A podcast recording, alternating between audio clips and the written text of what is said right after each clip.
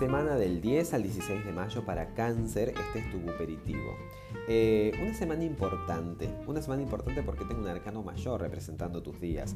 Parece que una verdad sale a la luz, parece que hay una charla pendiente que se tiene. No te sugestiones, te lo pido por favor. ¿eh? Es algo que necesariamente tiene que hablarse. Eh, tal vez bajamos un poquito el nivel de orgullo y hablamos lo que tenemos que hablar. Tal vez había algo que se estaba escondiendo, que se estaba reprimiendo y sale. Entonces en general una semana como de liberación. Por eso que el consejo te lo da el rey de copas, que te sugiere este, que mantengas, eh, que tengas más bien inteligencia emocional, que tengas responsabilidad de tus emociones.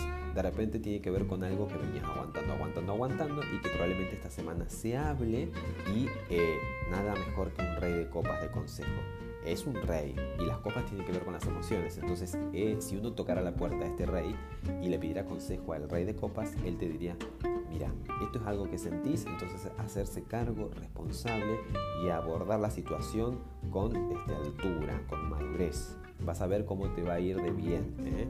Está bueno este, hacerse cargo. Vas a sentir total libertad luego de que resuelvas esto que me da la impresión que viene de rato. ¿eh? de repente debe haber muchas este, personas este, de, este, de, esta energía cáncer que andan con una charlita ahí pendiente. Entonces es probable que esta sea la semana, pero que es favorable, ¿eh? no te sugestiones. Tal vez uno la posterga por miedo, qué sé yo, no sé, este, por no romper la norma o por no querer el cambio.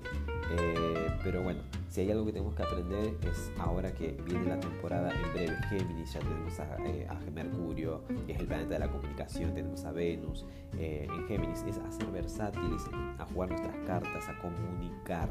Así que bueno, ya me dirás, espero que, que sea este, totalmente un aliciente para vos, un ánimo para vos estas cartas.